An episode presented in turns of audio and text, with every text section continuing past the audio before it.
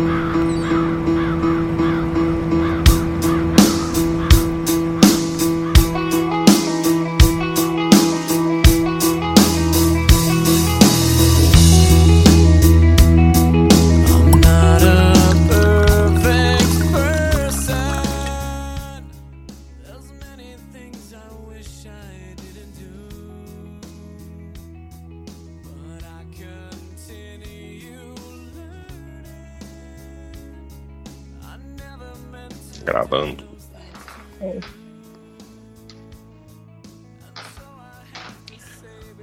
Olá pessoal, estamos aqui de volta. Mais um episódio, episódio número 61.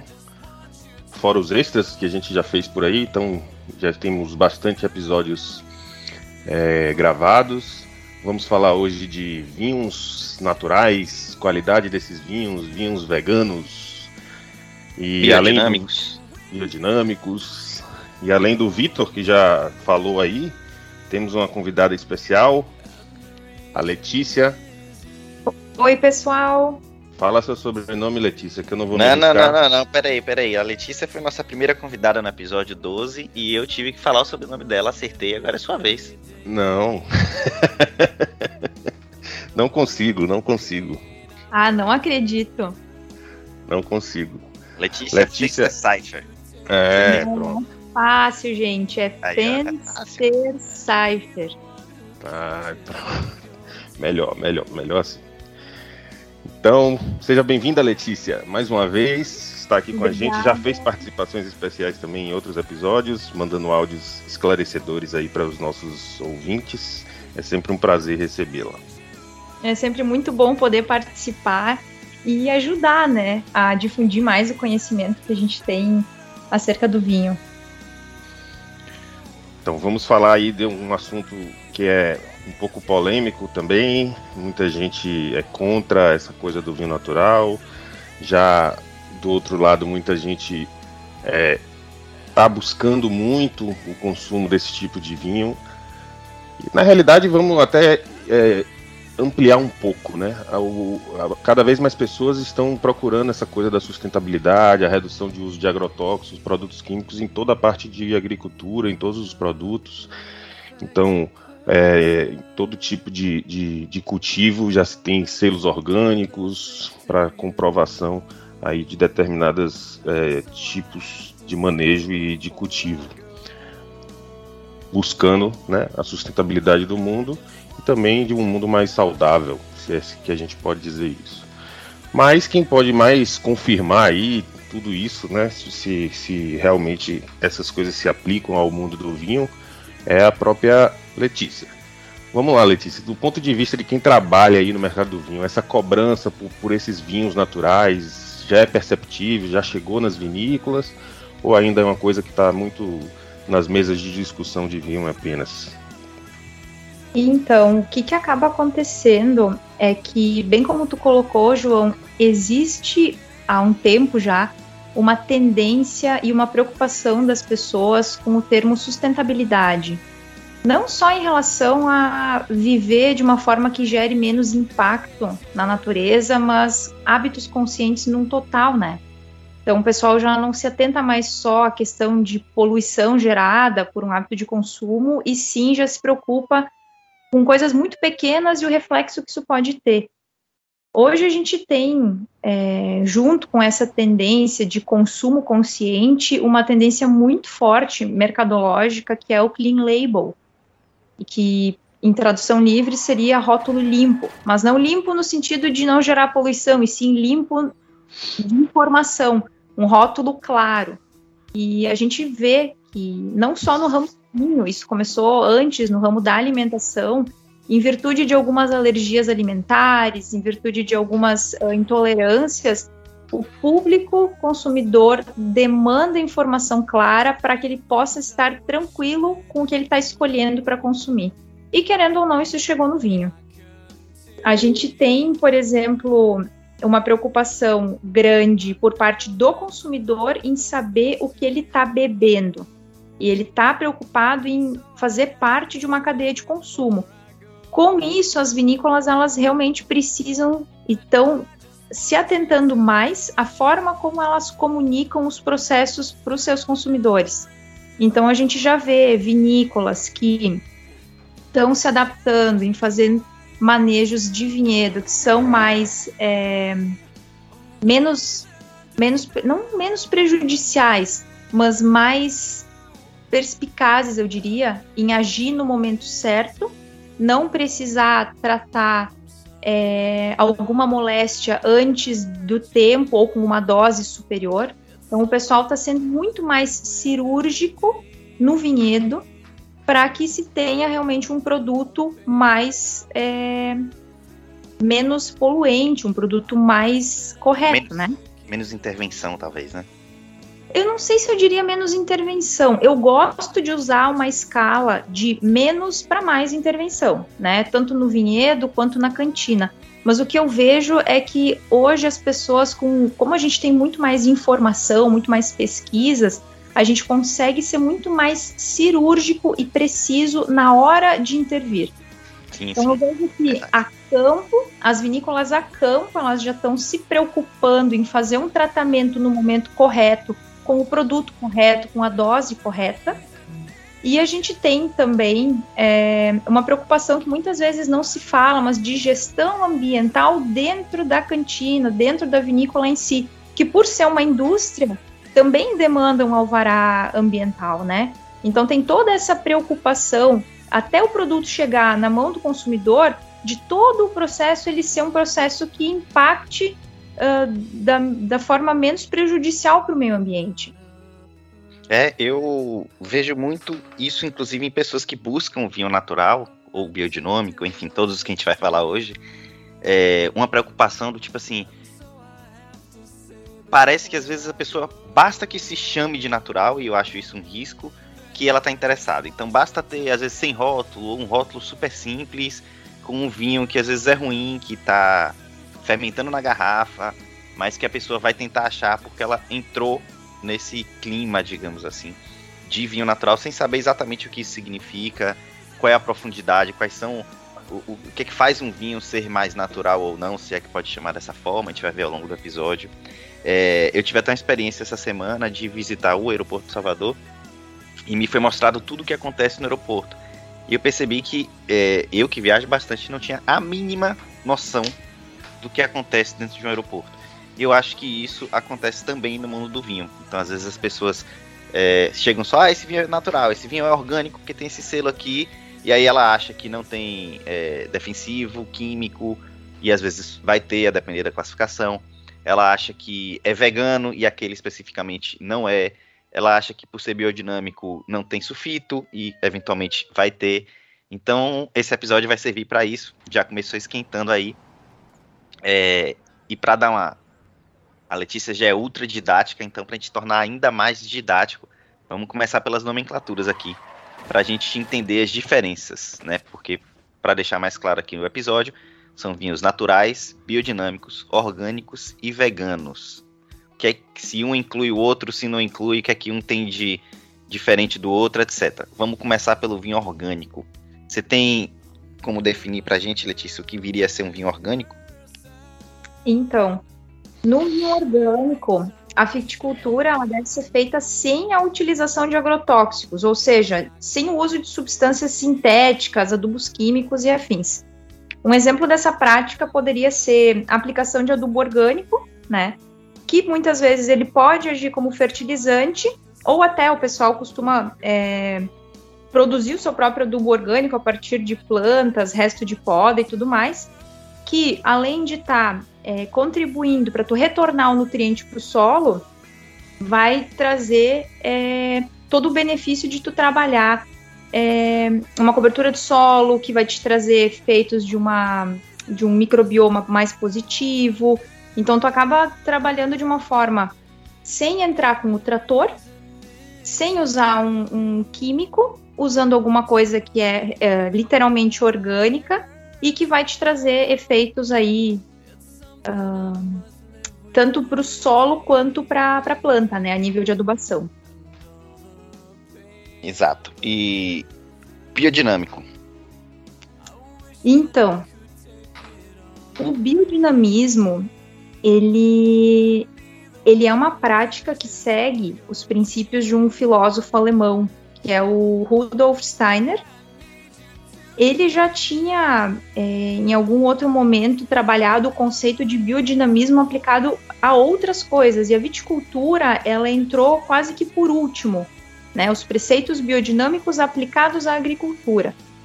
Nisso, esses preceitos do Rudolf Steiner, eles promovem o equilíbrio e a harmonia das culturas. Então, a biodinamia no vinhedo, ela vai começar com o cultivo orgânico da uva. E essa etapa é só o início de um trabalho muito antigo, né? A gente pode dizer até ancestral e minucioso da agricultura que vai se basear na observação das fases da lua, nas estações do ano, na influência dos astros sobre as plantas e assim é, como se fosse uma visão mais holística né, de, de ecossistema. Isso significa então que essa, é, o biodinamismo ele preza pela biodiversidade de todos os elos dessa cadeia, sejam eles elementos minerais, seres vegetais, animais, enfim, tudo precisa estar em equilíbrio.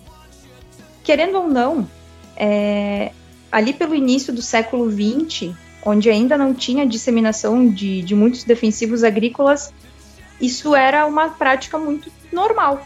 Assim, eu lembro da minha avó me falar, não era nem viticultura, assim, era a, a agricultura antigamente levava muito em consideração a questão das fases da lua, enquanto tu podava uma cultura, quando tu fazia uma roçada.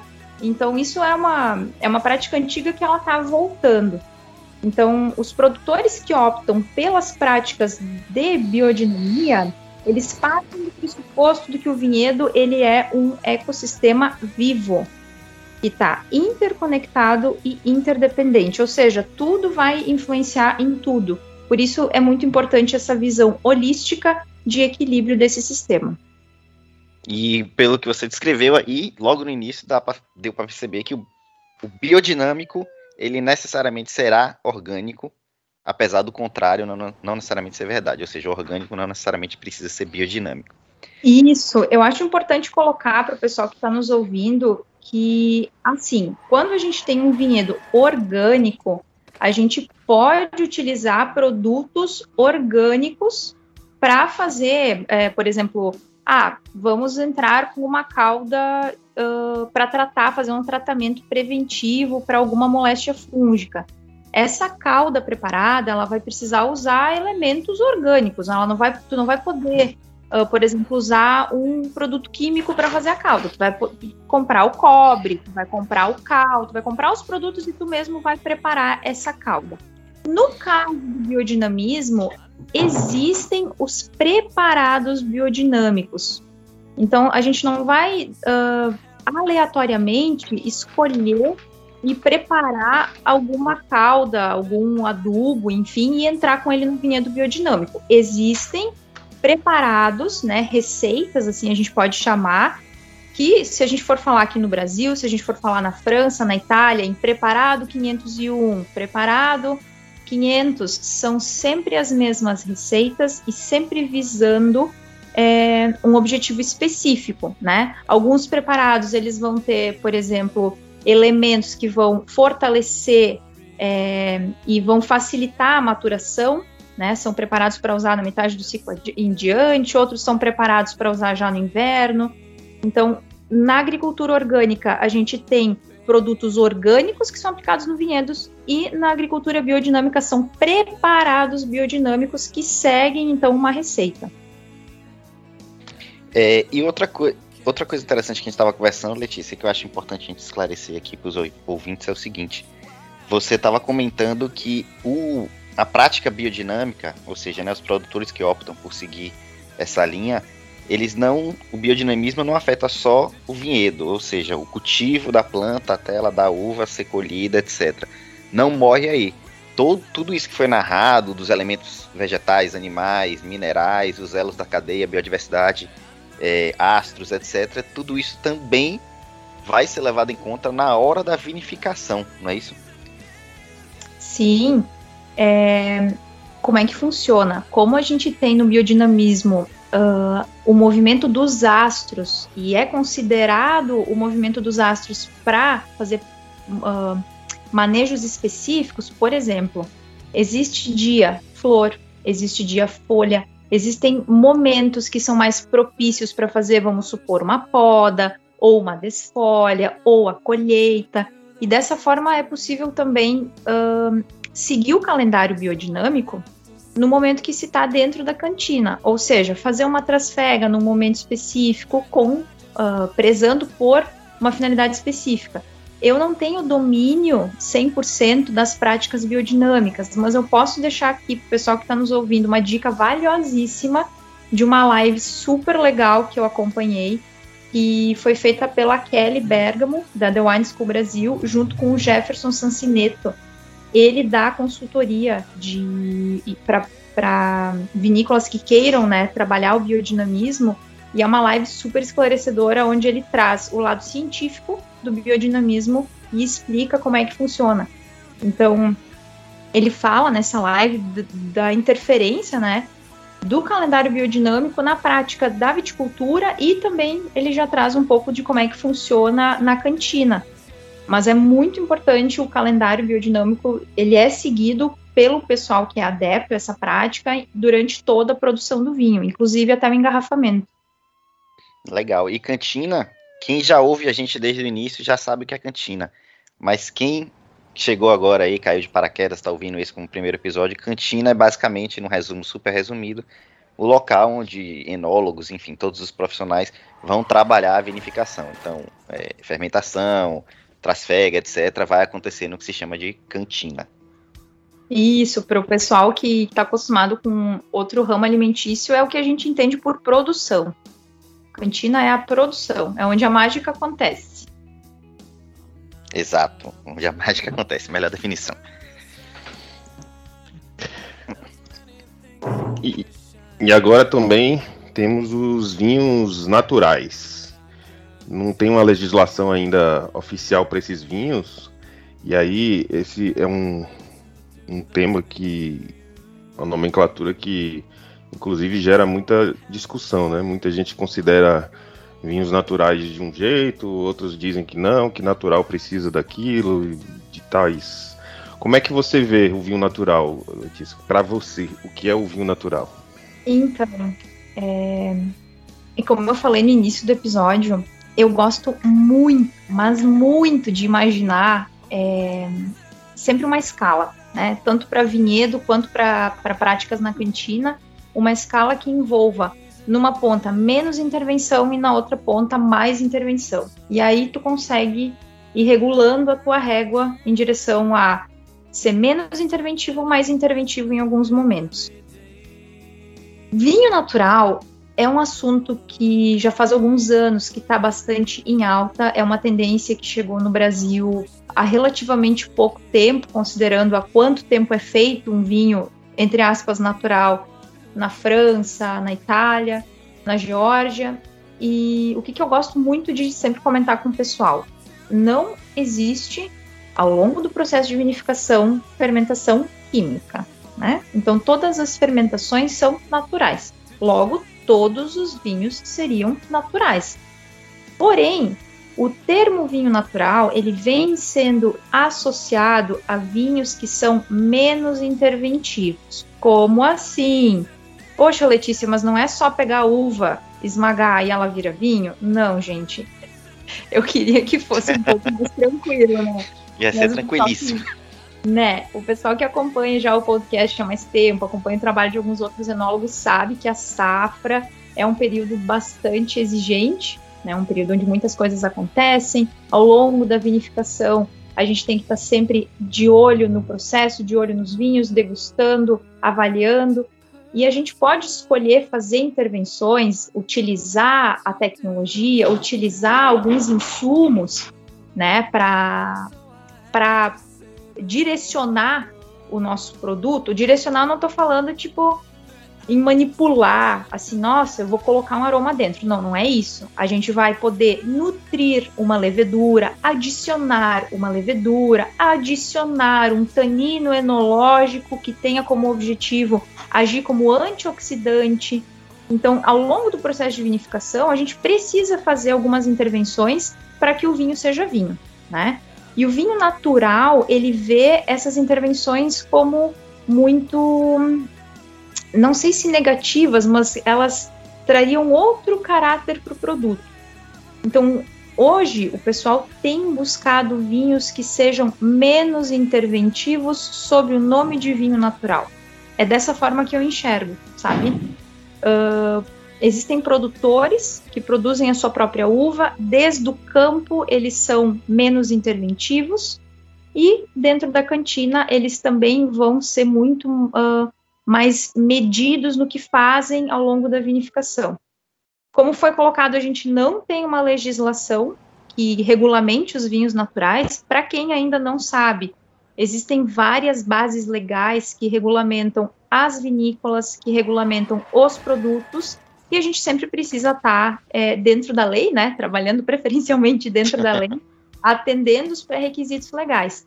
O vinho natural, ele provavelmente entraria como uma classificação qualitativa, né?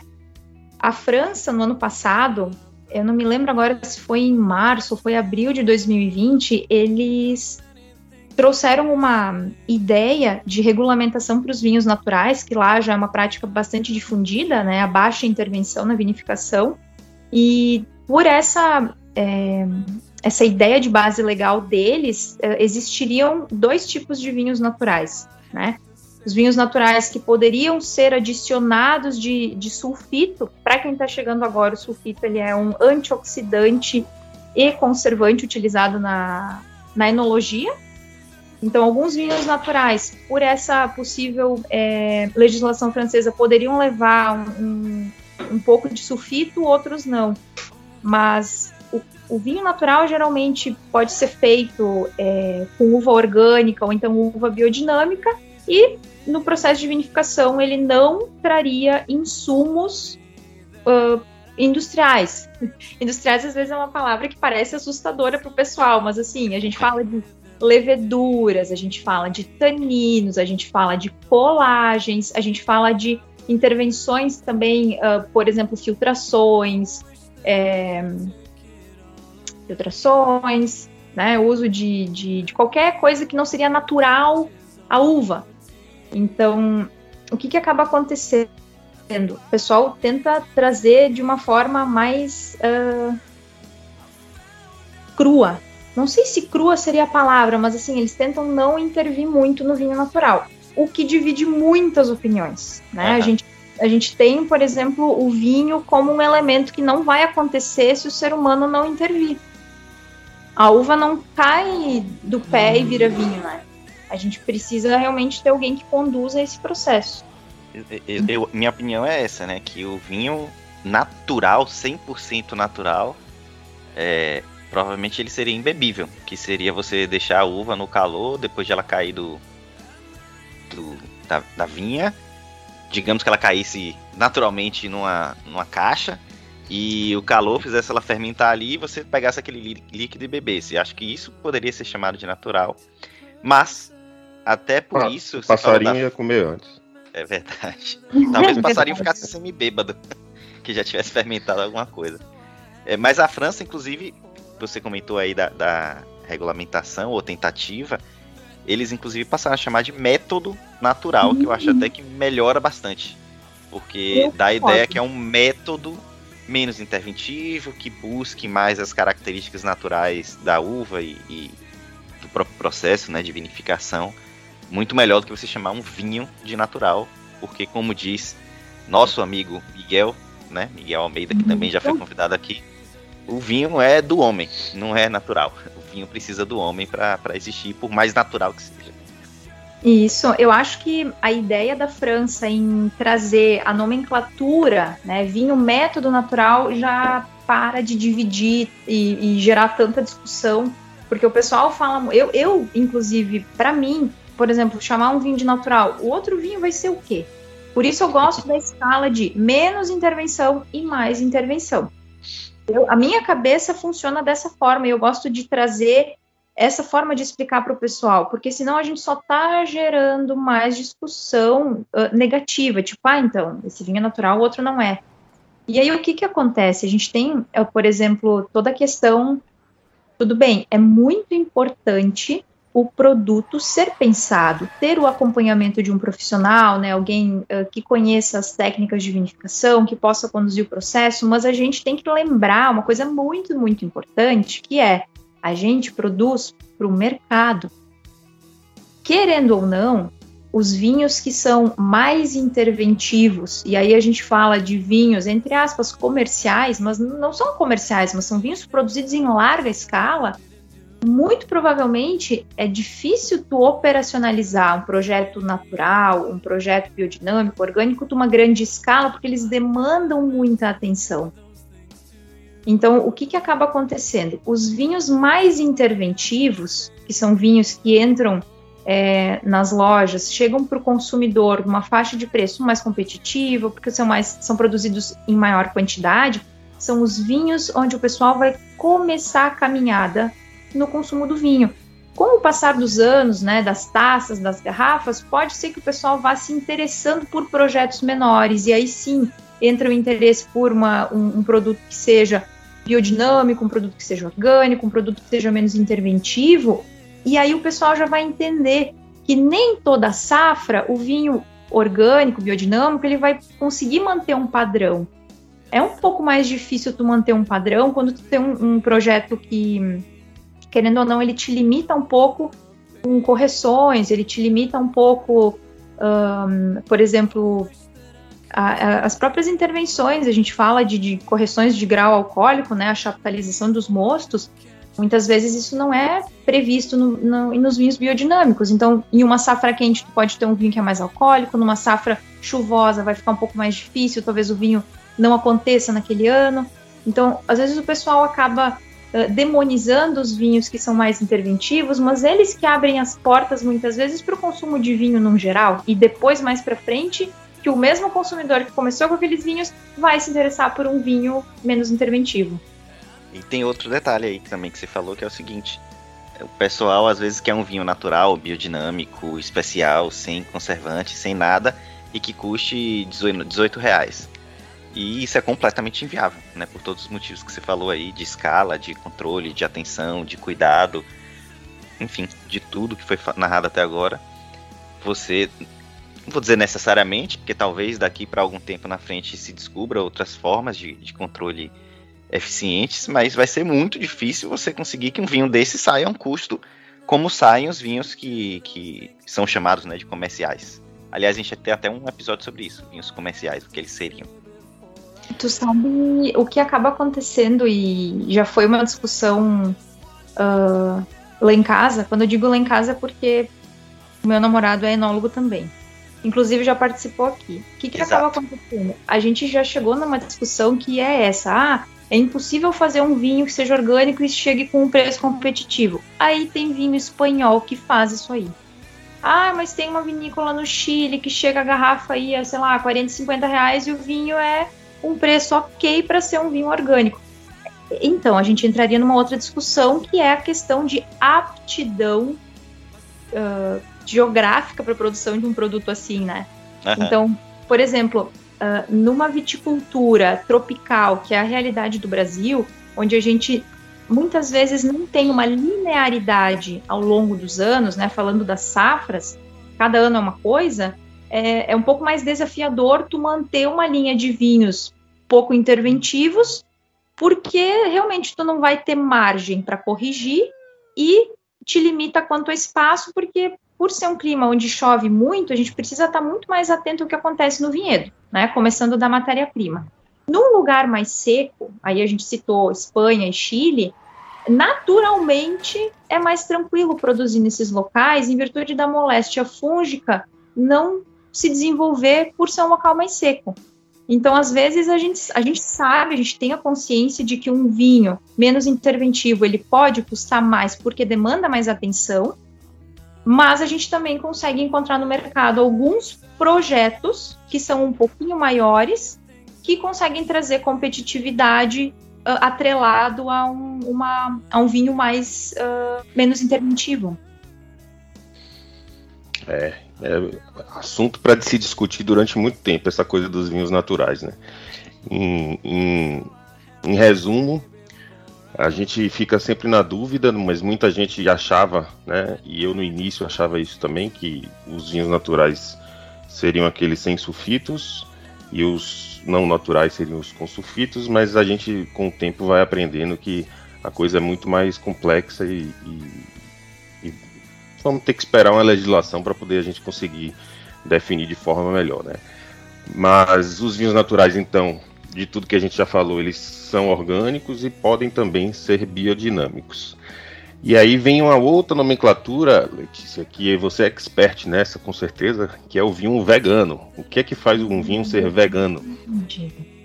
Então, vamos de novo recapitulando para a galera. Uh, vinho orgânico, ele pode ser, ele é feito de, de uva orgânica e dentro da cantina ele pode ter algumas limitações quanto a insumos que tu precisa utilizar que vão ser orgânicos. Por exemplo, o açúcar vai ter que ser orgânico, né? Caso tu queira fazer uma chaptalização no vinho orgânico. Vinho biodinâmico, ele é feito a partir de uva orgânica ou biodinâmica e tem algumas práticas menos interventivas na cantina. Vinho convencional é o, o que a gente brinca, que tem um episódio de vocês, depois deixem o, o certinho número do episódio, que são os vinhos comerciais, que são vinhos um pouco mais interventivos. E aí o vinho vegano, onde é que ele entraria e se encaixaria aí? O vinho vegano, quando a gente fala em, em alimento vegano, no, né, no, na origem do termo realmente, a gente fala é, de uma prática que estaria atrelando o consumo e o respeito aos animais. Como assim? É possível a gente conviver com os animais de uma forma mais pacífica. É isso que o pessoal que fundou o termo vegano é, no Reino Unido acreditava quando cunhou o, o termo. Então, o que, que acaba acontecendo? Durante o processo de vinificação, podem ser utilizados alguns é, coadjuvantes que são de origem animal. E aí isso iria contra o, as práticas veganas, né? Então, um vinho vegano ele vai ser elaborado sem a utilização de coadjuvantes, geralmente são clarificantes, que sejam de origem animal. Dentre eles, a gente tem é, gelatina, ictiocola, é, albumina, caseína, seriam todas elas é, proteínas de origem animal que vão fazer uma limpeza ou do mosto ou do vinho. Caso a gente queira trabalhar uh, e atender um público que queira beber um vinho vegano, a gente precisa escolher clarificantes que sejam de origem mineral ou de origem vegetal. E hoje já é uma realidade. Né? A gente consegue fazer uma boa clarificação com uma bentonite, por exemplo, que é uma, uma argila, né? um mineral. A gente consegue fazer uma boa flotação de mosto utilizando uma proteína de batata. Então, hoje, com o advento da tecnologia, a gente já melhorou muito os insumos e é possível, sim, a gente fazer um vinho que respeite né, é, o nosso consumidor e preza pelo veganismo e pelo vegetarianismo também. Show de bola. Eu acho que é outro termo que as pessoas é, são surpreendidas até, porque eu conheço gente que fala assim, vinho vegano, mas vinho não é de planta, vinho não é já... É, tem gente que usa até a expressão natural. Vegano por natureza. É. O que acaba acontecendo é que muitas vezes o pessoal é, se embola nos termos. É que é difícil, porque esses termos todos surgiram há poucos anos e a gente, na hora de organizar, é, precisa realmente fazer quase um fluxograma, né, para saber o que, que é o que. O vinho vegano, inclusive, ele pode ser feito a partir de uva orgânica ou biodinâmica ou uva convencional, né, onde é utilizado o defensivo agrícola. O importante uhum. é que durante a vinificação não seja usado e não tenha nenhum risco de contaminação cruzada por insumos de origem animal. E é interessante o pessoal se atentar, o pessoal que é adepto a, ao veganismo, ao vegetarianismo, que está nos ouvindo, fiquem atentos porque muitas vezes o uso desses insumos ele não vai constar no, no contrarótulo por uma questão legal porque hoje a legislação ela cobra que as vinícolas elas ah, exponham no rótulo os ingredientes. E esses insumos enológicos que são utilizados, eles não são caracterizados como os ingredientes, eles são caracterizados como os coadjuvantes de tecnologia, que é um, é um insumo que vai entrar em contato com o produto e ele vai ser removido antes do produto ser finalizado. É diferente de ingrediente, né? Por exemplo, fermentado de uva, isso é do início ao fim, vai ser aquilo ali. Uh, o sulfito, que a gente já falou sobre o sulfito aqui no episódio, o sulfito também é um ingrediente, porque ele vai ficar no produto até o momento de ser ingerido.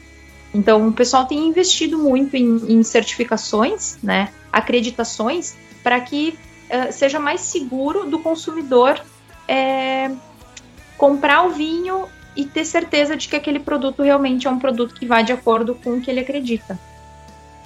Exatamente, é bom, ótimo esclarecer isso, porque eu tenho certeza que causa muita confusão em muita gente. E aproveitando, você trabalhava na Miolo quando esse vinho foi lançado e você participou né, dessa questão do, do selo vegano desse vinho, que é um vinho sem SO2, que é o Wild da Miolo. E muita gente que é vegano, que já viu lives, eu até acompanhei live que você participou é, ao longo aí dessa eterna pandemia sobre vinho vegano e muitos ficaram encantados com esse vinho Wild da Miolo. E eu queria que você falasse um pouco sobre o que é que esse tipo de vinho, pode ser Wild, mas não necessariamente, só usei como exemplo. O que é que um vinho que é vegano e sem SO2, ou seja, sem sulfito, o que é que ele perde e o que é que ele pode ganhar por ser dessa forma? Então, o que, que acaba acontecendo? Quando a gente fala. Eu, lembro que quando na época que a gente é, rodou o projeto do selo vegano na Miolo, inclusive deixo aqui um abraço para a equipe de enologia da Miolo. É, foi um, um, grande aprendizado ter participado desse projeto, ter liderado ele. O que, que o pessoal perguntava muito para a gente, uh, os consumidores, os clientes entravam até em contato via saque, era se o vinho, agora que ele era vegano, ele mudaria o sabor. É uma curiosidade que o pessoal tem, né? E como a gente colocou há pouco para o pessoal que está nos ouvindo, a diferença de um vinho vegano ou não é a utilização dos insumos. Se a gente for entrar, por exemplo, é, a nível de função de cada clarificante que pode ser usado, é, muitas vezes entre tu clarificar o vinho com bentonite ou gelatina, ele vai ter uma ligeira mudança se tu tiver os dois tratamentos sendo degustados juntos. Por exemplo, uh, é comum as vinícolas fazerem testes, né? Antes de definir qual vai ser o tratamento, tu faz testes. Então, tu testa três, por exemplo, três clarificantes. Tu pode testar para remover, por exemplo, uma carga fenólica excessiva, algum amargor, alguma sensação de astringência, tu pode testar três clarificantes. Um vegano, né, uma, uma, um PVPP, e tu pode testar uma gelatina, e tu pode testar uma ictiocola. Se tu comparar os três vinhos, tu vai perceber uma rápida diferença, porque cada clarificante vai arrastar coisas específicas. Por mais que eles tenham a mesma função, o efeito vai ser diferente. Mas para o consumidor que só está degustando o resultado final, ele comparar um vinho que é vegano, o outro que não é vegano, ou seja, um que foi clarificado com bentonite, um outro que foi clarificado com gelatina, é muito difícil um perder para o outro, sabe? Um ser ruim, tipo, um não ter um sabor agradável, né? Sendo bem assim nos termos, sem entrar em uma discussão Detalhes. técnica.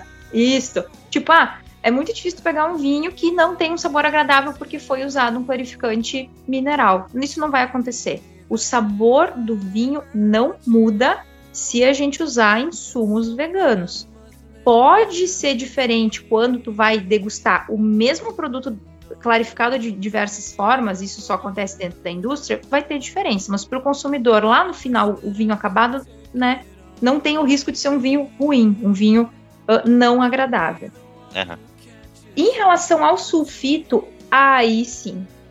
O sulfito, ele é um produto amplamente utilizado na enologia. Até o pessoal que faz vinho natural, muitas vezes utiliza o sulfito como solução para lavar a garrafa. Então, o sulfito dentro da enologia ele pode ser usado para é, selecionar uma microbiota lá no mosto, lá no início do processo. Ele pode ser utilizado como antioxidante, ele pode ser utilizado como conservante, então ele tem várias funções. E o que, que acaba acontecendo é que ele tem uma reação no vinho que é bastante complexa, né? Ele pode reagir com várias, vários componentes do vinho, entre eles composto corante, as antocianinas, ele pode agir em cima especialmente dos aromas. E aí o que, que a gente tem? Que vinhos com mais sulfito, ele, o sulfito tende a mascarar, tende a deixar como se fosse em off alguns aromas.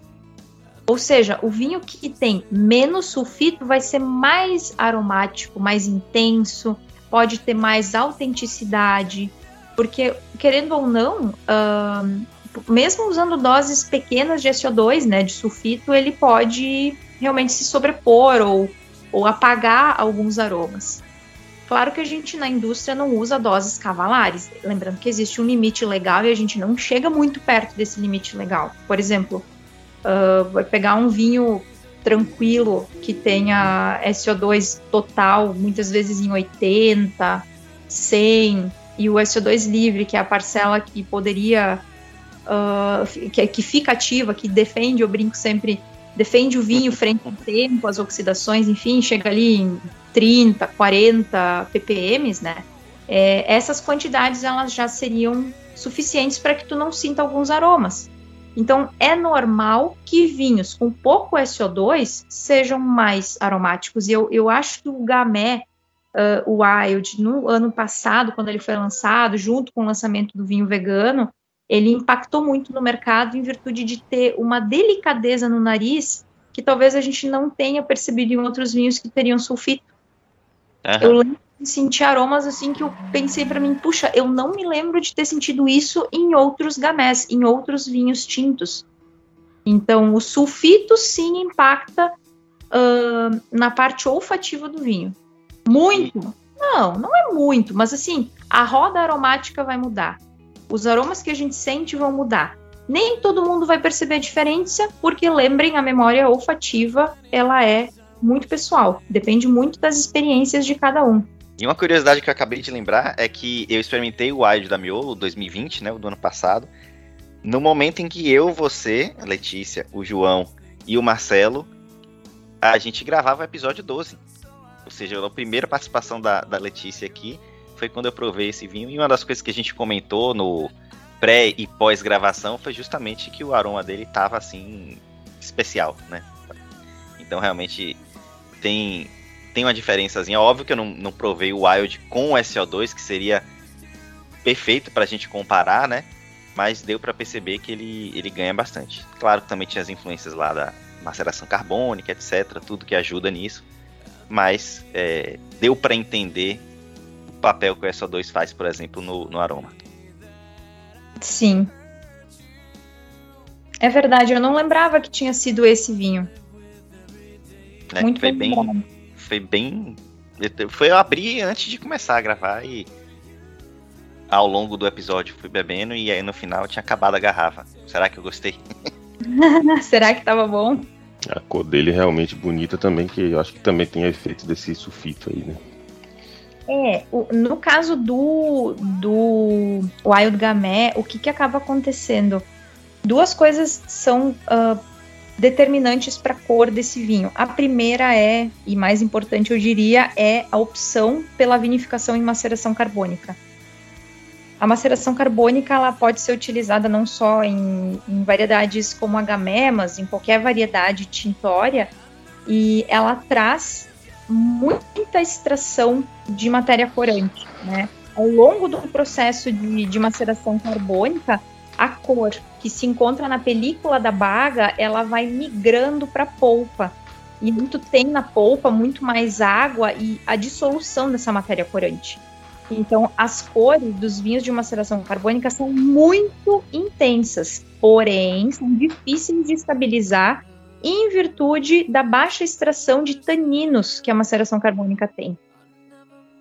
Então, por exemplo, a cor do gamé do ano passado era púrpura, muito intensa, ela não vai perdurar por muito tempo né, por 10 anos, vamos supor, por causa dessa estabilidade que vai ser difícil de acontecer em virtude da baixa carga tânica do vinho. Mas a cor com certeza também é influenciada pelo SO2. É, a gente tem em alguns livros uh, que são tidos como bíblias na enologia esquemas que mostram as reações que acontecem do SO2 no vinho e de reações que são reversíveis e outras não. Para vocês terem uma ideia, logo que a gente adiciona o SO2 no tanque, por exemplo, vou colocar num tinto ou num rosé, é instantâneo o efeito sobre a cor. É, o SO2 ele é como se sequestrasse uma parte da matéria corante e depois ele estabiliza a cor. Essa cor volta. Então tu perde cor e depois volta. Mas tem outras reações que envolvem o SO2 onde a cor realmente ela é perdida entre aspas, né? Ela se combina, mas não é uma reação reversível. Entendido. Entendido e interessante. É. e voltando aqui um pouco à questão do vinho natural, uma outra dúvida que eu tenho, e aposto que muita gente tem também, talvez você possa nos ajudar a entender isso melhor, é... quais são os principais desafios de você fazer um vinho? Eu vou falar aqui natural, mas, de novo, pode ser biodinâmico, orgânico, enfim, de mínima intervenção. Boa, é... mínima intervenção uma dúvida assim para para definir exatamente o que eu estou perguntando. O enólogo consegue garantir, quando ele está fazendo um vinho desse tipo, que o que ele engarrafou em 3, 4, 5, 6 meses é o que o consumidor vai beber? Olha, o que, que acaba acontecendo? Quando a gente fala de um vinho que é vinificado com baixa intervenção, ou seja, ele não foi nem mesmo adicionado de SO2 lá no fim da vinificação pré-engarrafamento, ele é um vinho que tu tá entregando realmente às mãos do tempo. Dentro da garrafa, sendo vivo uma bebida viva, ele vai continuar é, reagindo, né? Ele vai continuar é, envelhecendo, ele vai continuar complexando alguns compostos. E o que, que acaba acontecendo? O SO2, ele muitas vezes ele vai te dar uma segurança microbiológica muito grande. Sendo um vinho de baixa intervenção, um vinho que não é filtrado, ele é só decantado, trasfegado, é, o SO2 ele teria um papel importante em barrar algum processo microbiológico que possa acontecer dentro da garrafa, tipo uma refermentação. Eu, eu já vi, inclusive já uh, tem uma entrevista que eu não vi, mas uma grande amiga minha, a Kelly Bergamo, viu e a gente já discutiu sobre, de um produtor no sul da França, que eu não me lembro o nome, mas que ele comentou que vinho para ser bebido logo ou ser servido na própria vinícola para o visitante poderia ser um vinho de baixa intervenção, mas que é difícil tu confiar no, no, num processo sem muitos, muitas intervenções, num vinho que é de, de guarda, né? Um vinho que vai precisar de tempo para ficar pronto. Então, não é, não sou eu que estou dizendo, eu, Letícia, não sou eu que estou dizendo. Isso é, é quase que um pensamento que se tem no mundo de que é difícil tu garantir para o consumidor que o vinho, assim como tu engarrafou, vai ser a, a encontrado por ele na garrafa daqui a X tempo. Se o, o consumidor comprou o vinho e vai abrir em três meses, é, é, muito difícil ter alguma alteração. No caso do próprio gamé, né, a gente vinha usando ele como exemplo, a ideia do gamé na vinificação estilo nouveau é que ele seja consumido rápido. Antes do final do ano, ele já deveria ser consumido. Então não tem problema a gente não colocar SO2, a gente fazer um vinho com, com pouca intervenção, porque ele vai ser bebido logo. Agora, não, é, não, não vou dizer que não tem como, que é impossível, mas é muito difícil o enólogo fazer um vinho de guarda sem ser mais interventivo, né? A gente vai precisar fazer é, uma limpeza de algum, uma, uma, limpeza nem que é grossa do vinho depois das fermentações antes de mandar esse vinho para a barrica. E depois que o vinho sai da barrica, vamos supor um vinho que vai passar por barrica, já, já citando da barrica, ele também vai precisar ser limpo, né? Ser filtrado, talvez. Então é, é bastante difícil o enólogo fazer um vinho de guarda e, e trabalhar ele com pouca intervenção porque pode acontecer, se for numa escala numa escala grande, se for numa escala um pouquinho menor, talvez dê certo, mas numa escala maior, é difícil do, do, do pessoal garantir o controle, né, disso tudo. É complicado. É, o que hoje a gente tem, uh, o que é mais fácil do que era anos atrás, é a, a questão da, da tecnologia, e aí a gente está falando em, por exemplo, a possibilidade de fazer uma análise e tu entender se aquele vinho vai ter capacidade de envelhecer, se aquele vinho vai precisar de mais ou menos CO2, se aquele vinho vai precisar de mais ou menos tempo de barrica. Isso já é possível, tá? A gente tem hoje vários, é, vários equipamentos, inclusive hoje eu trabalho na empresa brasileira de vinificações e nós temos um, um equipamento que funciona é, como um reator enzimático, onde a gente consegue, por exemplo, ver o nível de polimerização de taninos de um vinho. O que isso significa? Se eu coloquei um vinho numa barrica para que aconteçam reações de polimerização, de estabilização de cor, de estabilização de taninos, enfim, eu posso acompanhar esse processo até que esteja num nível ideal de polimerização e aí eu posso tirar o vinho da barrica, vamos supor. Então, tendo a tecnologia, é possível tu ser cirúrgico nas intervenções que tu faz e nas adições de insumos que tu faz. Por isso eu digo, não é impossível fazer um, um vinho de baixa intervenção que tenha guarda. Só que tu tem que ser muito mais preciso quando tu for intervir. Perfeito. E já que você já falou em, em barrica aí, muitos produtores né, de vinhos orgânicos, biodinâmicos, naturais, etc., ele se opõe a esse tipo de envelhecimento em carvalho. Mas o carvalho, de certa forma, né, também é natural. Né? É... Qual é a sua opinião sobre isso? Não seria um pouco de exagero se opor ao uso de carvalho em um vinho natural, dito natural, digamos assim? Você considera também que é uma intervenção? Olha, se a gente for pensar no lado histórico dos recipientes que eram usados para fermentar e transportar vinho, né?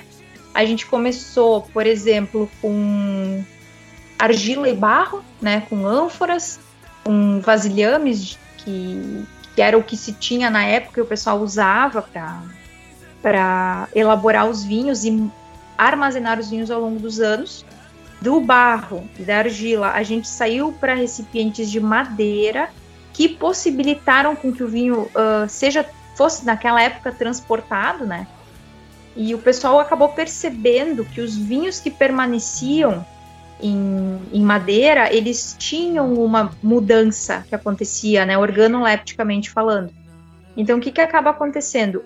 Se começou a usar a madeira para uma finalidade, mas com o passar dos anos se percebeu que a madeira tinha influência e interferência no produto.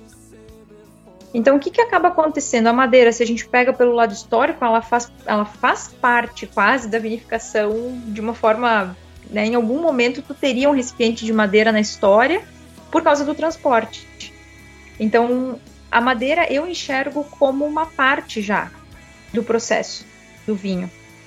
Eu não sei exatamente se eu consideraria ela uma intervenção olhando pelo lado histórico.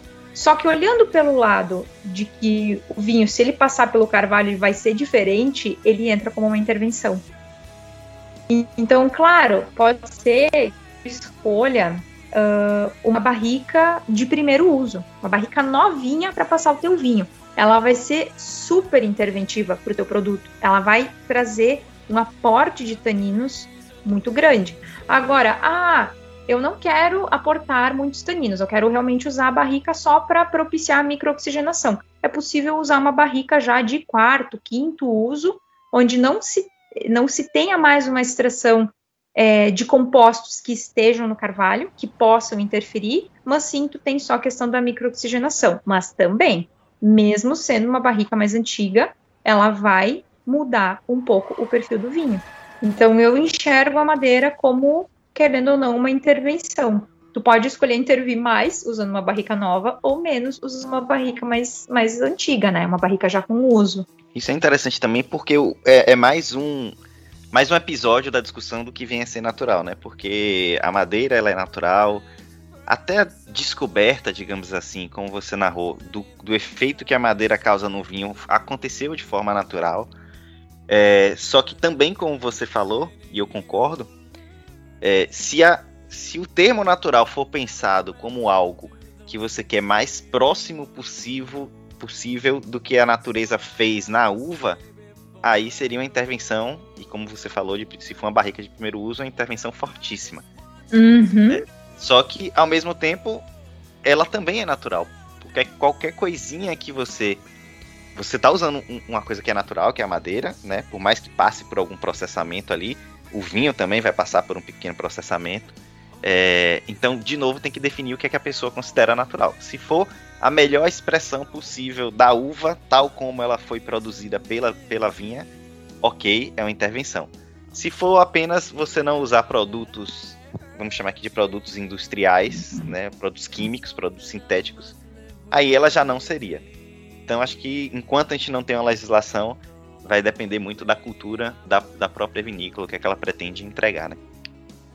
Sabe, Victor, que é por isso que eu gosto de usar os termos menos e mais intervenção. Porque Fica senão a gente, até a gente, por exemplo, a gente tá para comprar um vinho, tá? Nós três botar o Marcelo junto. A gente vai sair para um restaurante para para beber um vinho, conversar e até a gente entrar no mérito. Se o produtor é orgânico, biodinâmico, enfim, a gente já não comprou mais o vinho. Então, né, até tu conseguir definir, até tu conseguir enquadrar o produtor, tu já talvez desistiu de comprar que ele já tá bebendo outra coisa. E, e tem outra. Aí a gente entra na questão de, de insumos naturais. Vou dizer para vocês que assim, ó, existem fornecedores de insumos enológicos que já oferecem é, opções de leveduras, de nutrientes que são aceitos na União Europeia para o consumo, para o consumo não, para elaboração orgânica. Uhum. Existe isso. É um então, industrial então, assim, orgânico. É um industrial, né? Mais ou menos. É um industrial que uh, a, se enquadra dentro do, dos requisitos para a produção orgânica.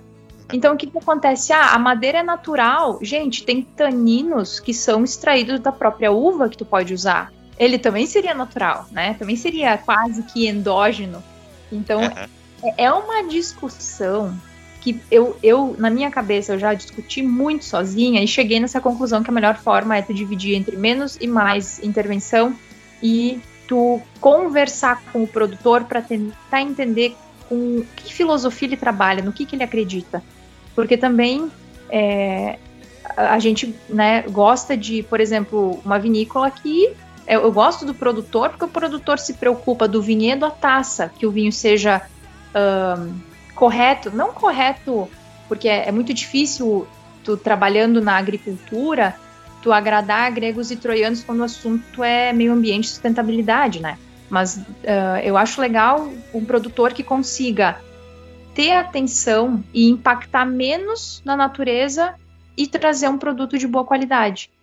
Ele pode oscilar em alguns anos ter mais intervenção, porque foi uma safra mais difícil, outros anos ele pode ter menos intervenção, mas desde que eu conheça de que forma o produtor trabalhe, fica mais fácil de tu entender, né? Sem tu precisar que o cara esteja uh, rotulado, enquadrado, tudo certinho como biodinâmico, orgânico, natural, né? Às vezes essas definições legais elas levam muito tempo, por isso é sempre interessante ter uma, um contato com o produtor. Hoje as vinícolas elas têm um canal de comunicação muito amplo e, e, direto com o consumidor através das redes sociais. Hoje é muito fácil de entender como é que o processo pode ser feito. Então, é. eu acho que é, é, mais tranquilo tentar conversar com a vinícola, entender o que o processo que ela faz, uh, é mais fácil do que tu ficar esperando uma definição legal. E por falar em definição legal, é, a gente comentou aqui mais cedo que a França já tem uma tentativa né, de definir vinho natural, então eu vou trazer aqui para o pessoal algumas das regras que estão tentando ser implementadas na França que, sobre vinho natural. Então, os vinhos teriam que ser produzidos a partir de uvas colhidas à mão, certificadas como orgânica, né? A levedura obrigatoriamente teria que ser indígena, ou seja, a encontrada na vinha e não comprada em pacotinhos, como a gente até já fez vídeos no nosso canal do YouTube. É, todas as adições de ácido, açúcar, tanino, água, corante são proibidas. o vinho não deve passar por procedimentos, e aqui entra o que a gente está conversando, extremamente intervencionistas, então também é mencionada a questão da máxima mínima intervenção, e aí cita, né, na fonte que eu pesquisei, cita como extremamente intervencionista a osmose reversa, tecnologia de spinning, cones, filtragem, pasteurização, termovinificação e um ponto crucial da legislação ou da tentativa lá do vinho de método natural são os sulfitos, que eles não podem ser adicionados antes e durante a fermentação, mas há a possibilidade de adicioná-los um pouco antes do engarrafamento, na hora da finalização do vinho, sem exceder 30 mg por litro. Então, é, é, um parâmetro aí que a gente tem para imaginar o que é que muita gente pode pensar que venha a ser um vinho natural, né? Isso aí. E lembrando que no ano passado, logo depois que a França expôs né, essa tentativa de regulamentação, é, a revista Dega ela fez uma reportagem conversando com alguns produtores de vinhos naturais aqui do Brasil, perguntando como é que isso seria se acontecesse no Brasil, né?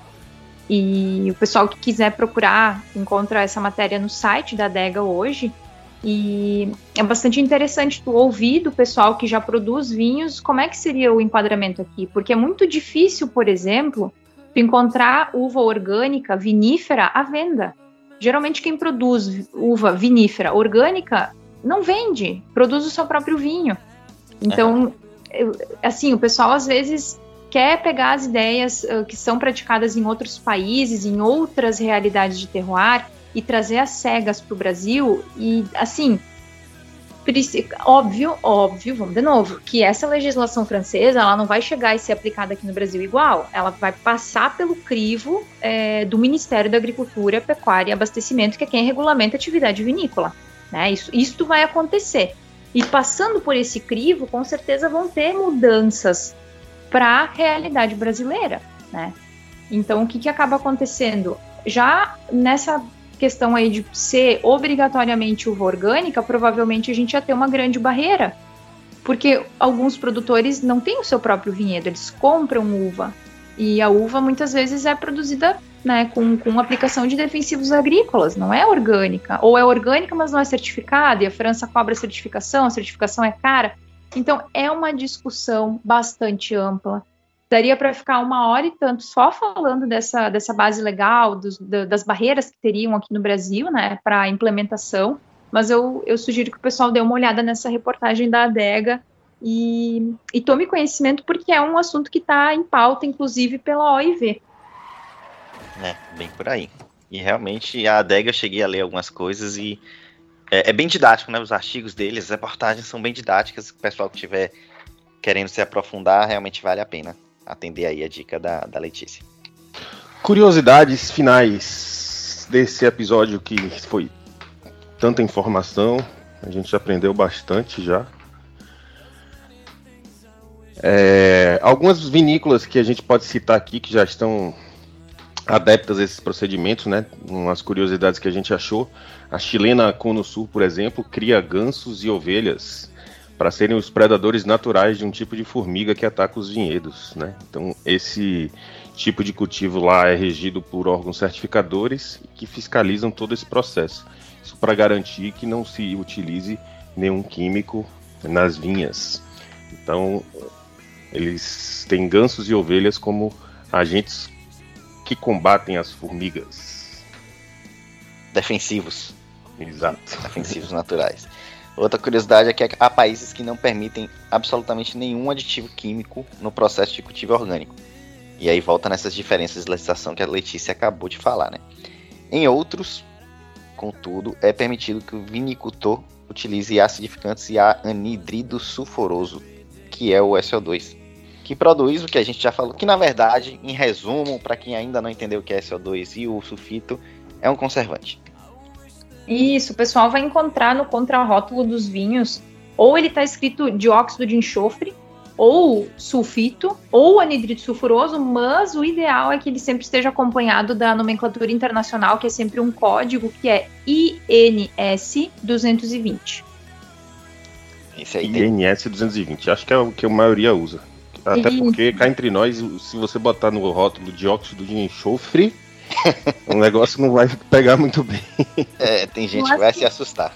A única coisa, às vezes a gente enxerga alguns outros. Uh, tu geralmente encontra o SO2 em forma de sal.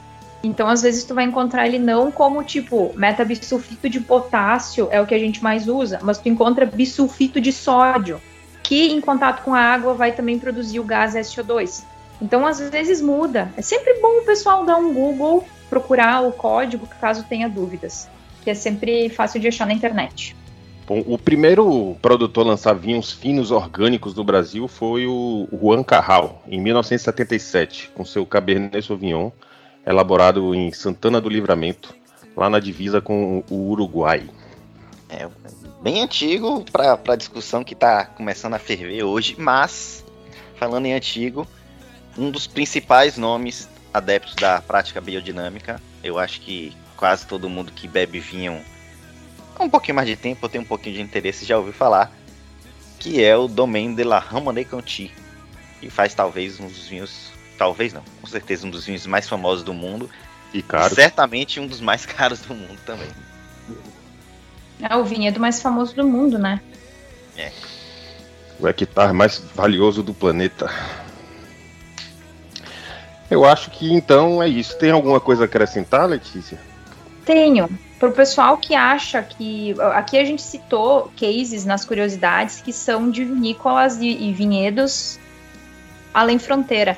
Mas no Brasil, é, a gente já tem até uma empresa que é grande, que já produz um produto certificado biodinâmico, que é a cooperativa Vinícola Garibaldi. Eles lançaram, eu não me lembro se foi em 2018, mas eles lançaram a linha Astral, que é um espumante biodinâmico, certificado pela Demeter, que é a organização internacional que uh, valida, né, certifica os produtores biodinâmicos. Então, a Garibaldi já tem um espumante biodinâmico. Para quem não conhece a, a, Garibaldi, é uma das maiores vinícolas da, da de, do município de Garibaldi, é uma cooperativa que tem quase 100 anos, é uma empresa grande que conseguiu criar uma linha biodinâmica certificada. É muito interessante. Hum. Eu fiquei curiosíssimo agora, porque eu já bebi algumas coisas da Garibaldi e o mínimo que eu encontrei de lá era bom, ou seja, eu nunca bebi nada que não fosse bom, independente do valor até. E mas não conhecia que eles tinham essa linha biodinâmica. Vou ter que provar, né? Sim, e existem é, produtores menores, até às vezes uh, enquadrados dentro da agricultura familiar, que produzem vinho orgânico já certificado. Então, é, tem projetos menores na serra, e aí às vezes é difícil o pessoal tomar conhecimento a nível de Brasil, porque é uma produção pequena que o pessoal consegue só distribuir em, em, em poucos lugares, né? Mas já é uma realidade, já tem vinho orgânico sendo produzido, já tem vinho biodinâmico sendo produzido, então é sempre legal o pessoal se inteirar da nomenclatura, se inteirar das diferenças entre um e outro, para que possa fazer uma compra mais assertiva, né? Tá mais esclarecido quando for abrir a garrafa. Uhum. Eu, inclusive, tô tentando aqui, desde, sei lá, 60% do episódio, eu comecei a tentar lembrar de um vinho, alguns, na verdade, que eu comprei de um pequeno produtor aí do sul, mas eu não consegui. Mas eu vou me comprometer aqui a colocar na postagem do episódio porque eram eram castas diferentes e um talvez o melhor Pinot Noir que eu já tomei, é, inclusive batendo alguns franceses aí, apesar de que eu ainda não tive a sorte de beber os, os Pinot Noir clássicos da Borgonha, né? Então não estou comparando com eles, mas um grande Pinot Noir que eu bebi e era uma é, biodinâmica eu não tenho certeza, vou consultar, mas orgânico e uma tentativa de ser natural com certeza. Sim, o pessoal acho que está percebendo, né, que o segredo é trabalhar o equilíbrio. Então, por exemplo, a gente não precisa ser caxias, né, ser muito rígido com algumas coisas quando a gente está falando de, de alguma coisa que ainda está em construção. É, por isso eu digo, a gente vai ficar batendo cabeça e discutindo o que, que é o que até que a gente vá trocar e, e beber outra coisa. Por isso é legal trazer o menos e mais interventivo. Só que o pessoal já está percebendo que o vinhedo precisa estar equilibrado para que tu tenha uma fruta com uma boa qualidade, que tu consiga fazer um vinho com poucas intervenções, ou eu não digo nem poucas, mas que tu faça intervenções mais eficientes, mais precisas, né? Então, o pessoal já está já tá se atentando para esses detalhes. E com isso o vinho só ganha, né? O pessoal, os consumidores tendem só a ganhar. Que o produto vai chegar com muito mais qualidade, o pessoal tem muito mais informação e a gente cresce. Lembrei. Lembrei. É Vinhedo Serena, fica em Nova Pádua, no Rio Grande do Sul. Ah, sim. E é Eu é biodinâmico. Sim. É biodinâmico, sim. Eu entrei no site deles aqui para confirmar. E realmente eu bebi, assim, comprei do nada, não sei como é que eu descobri, comprei uns quatro vinhos diferentes. É, alguns, teve um branco, inclusive, a casta não vou lembrar, é um nome diferente, mas que ele era bem, bem, bem, bem turvo. Até me uhum. deu um, uma uhum. assustada, assim, logo de cara, mas excelente. Muito bom de verdade, assim. Realmente aquele vinho estava muito bem feito. Bacana. Não bom me convidou, pessoal. né? Pandemia. Você bebeu seus vinhos aí sem, sem me convidar, vice-versa. Ah, é, né? Vou beber. Tem vinho aqui guardado ali esperando que eu vou beber hoje. João, espera eu. e o pior é que eu vou ter que deixar uns vinhos na casa dele e já tô vendo agora que ele vai chegar e vai beber. Vou mesmo. Se lascou. Ah, e aí vocês, pessoal? vão beber um vinho hoje, depois de ouvir esse episódio biodinâmico, orgânico, natural. O que é que vocês vão beber hoje? Se não for beber, é, vai comprar, ficou interessado. Deixa é. um comentário aí pra gente saber se vocês têm interesse nesse tipo de, de vinho. Letícia, muitíssimo obrigado mais uma vez. Né, eu sugiro que quem não ouviu ainda ouça o episódio com a Letícia e o Marcelo, o episódio 12, sobre o que vem a ser a profissão de enólogo, que ficou muito legal. É o episódio 12, né? Já falei. E, enfim, muitíssimo obrigado pelo seu tempo, pelos seus conhecimentos ultra mega didáticos, como eu sempre digo. Gente, eu que agradeço, eu adoro participar e, e, difundir o conhecimento que, que a gente vem construindo junto, né? Eu fico sempre muito honrada em, em ter o convite de, de aparecer aqui de novo para a gente poder trazer informação para o pessoal. E realmente, né, a gente acaba não conseguindo gravar em menos de uma hora. A gente geralmente extrapola o tempo porque a gente vai começando algumas discussões que, se a gente tivesse os três juntos com uma garrafa aberta, iria tranquilamente boas horas. com certeza. Mas o pessoal que está nos ouvindo, se tiver dúvidas, podem perguntar para os guris, é, que a gente vai sempre esclarecendo.